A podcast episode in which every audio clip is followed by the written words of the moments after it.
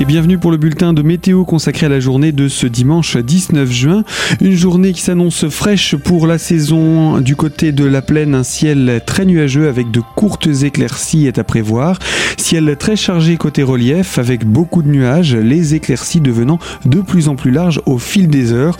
La probabilité d'avoir de la pluie reste faible.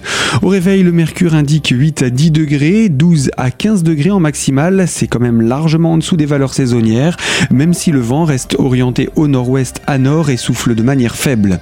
Pour la nuit prochaine, entre dimanche et lundi, de belles éclaircies mais aussi de nombreux nuages, averses également sont possibles, mais elles devraient cesser en début de nuit. Des brouillards denses et persistants sont possibles côté relief. Lundi, à Épinal, la situation s'améliore, bien que très nuageuse à couverte le matin, ça devrait s'éclaircir en courant de journée.